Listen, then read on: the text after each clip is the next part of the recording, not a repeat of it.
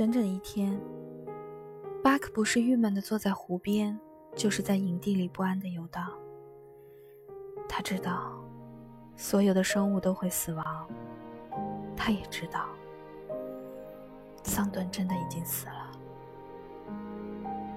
可是他无法释怀，桑顿的离去让他的心空荡荡的，他感到空虚极了。夜晚悄悄地降临了。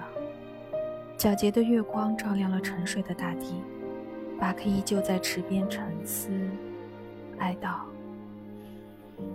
远处传来一声嚎叫，这声音在寂静的夜里听起来十分刺耳。渐渐的，声音越来越大，越来越多，汇成一首诱人的曲子。这刺耳却又熟悉的声音，唤醒了巴克的记忆。他忽然记起。这就是自己在想象的世界里无数次听到的曲子。他明白，自己终于可以跟随着这声音远去了。桑顿离去了，他和人类世界再没有联系了。现在的他，可以像自己的祖先一样，自由自在地奔跑在旷野之中了。一大群正在捕食的野狼，跟着迁徙的麋鹿群。闯进山谷，他们像潮水般涌了进来。巴克默默地站在空地上，等待狼群的到来。那群野狼们嚎叫着追赶着，可一看到静立在空地中的巴克时，他们都停下了脚步。所有的狼都被巴克身上威严的气势镇住了，他们目不转睛地盯着巴克。巴克和狼群。互相凝望着，彼此沉默着。最终，一只最勇敢的狼打破了这片寂静。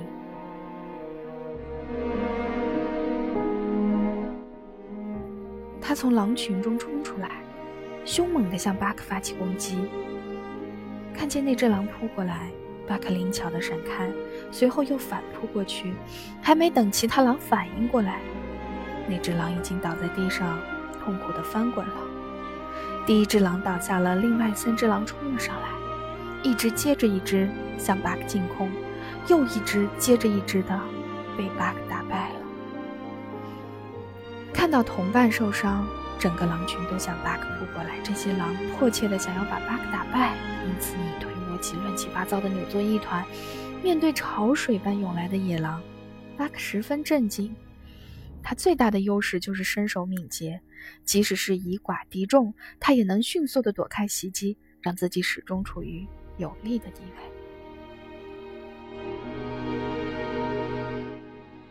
巴克不愧是有着丰富的战斗经验，只用了半个小时，他就依靠自己的力量将狼群击垮了。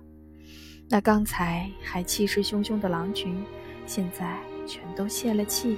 他们全都伸着舌头，气喘吁吁地站在空地上。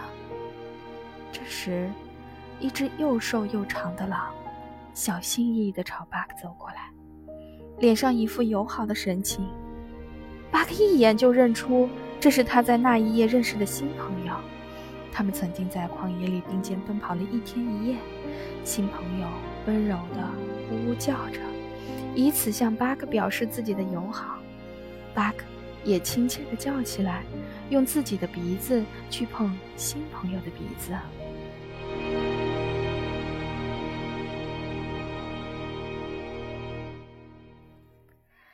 另一只老狼也向巴克走了过来，他身经百战，全身布满了打斗时留下的伤痕。看见他靠近，巴克竖起全身的毛发，发出威胁性的嚎叫。可这只老狼只是走过来，友好的嗅了嗅巴克的鼻子，接着，老狼在高地上坐下，对着明亮的月亮，发出一声长长的嚎叫。这引得所有的狼都停下来坐下，发出一样的嚎叫。在这野性的嚎叫中，巴克听到了自己魂牵梦萦的呼唤，他全身热血沸腾，于是他也坐下。像那些狼一样，对着月亮嚎叫起来。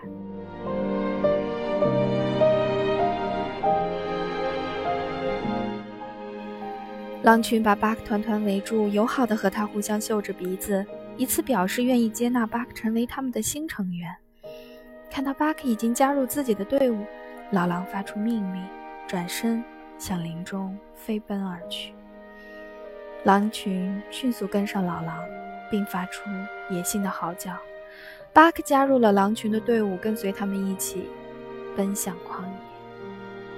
巴克加入狼群之后的几年，印第安人发现狼群的品种正在发生变化，他们的身上逐渐显示出从前从未有过的标记。但更让印第安人恐惧的是，狼群中出现了一只令人毛骨悚然的幽灵狼。它不仅有着很高的智慧，同时又具有向最勇敢的猎人挑战的勇气。最令印第安人感到恐惧的是，密林中的一个山谷。如果他们追捕的麋鹿跑进了这个山谷中，他们是绝对不敢追进去的，因为这里是恶鬼的住所。曾经就有人闯了进去，却被恶鬼夺去了生命。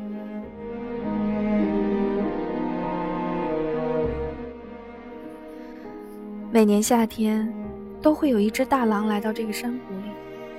那只狼毛皮华丽，却又不同于其他的狼。它每次来到山谷，总要在林中的空地上站立很久，发出一声悲哀的嚎叫，然后静静的离去。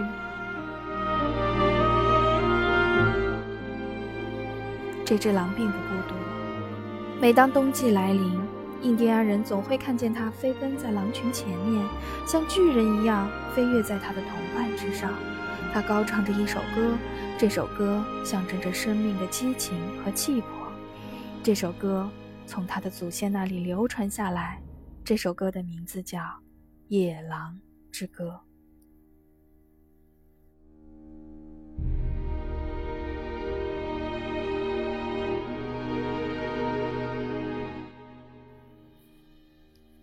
克的故事令我们百感交集。从巴克身上，我们可以学到太多的东西：学会坚强，坦然面对生活中的不幸与悲伤；学会成长，在生活的酸甜苦辣中磨练自己，让自己最终闪闪发光；学会感恩，感谢那些无私给予自己爱的人，让爱永驻人间；学会怀念。思念那些帮助过自己的人，让自己变得有血有肉，让自己的人生充满意义。《荒野的呼唤》这本书的共读结束了，但共同的思考和学习并不会停止。让我们继续一起开启下一本自然好书。眼里有片海，心中有束光。共读自然好书，我们明天。再见。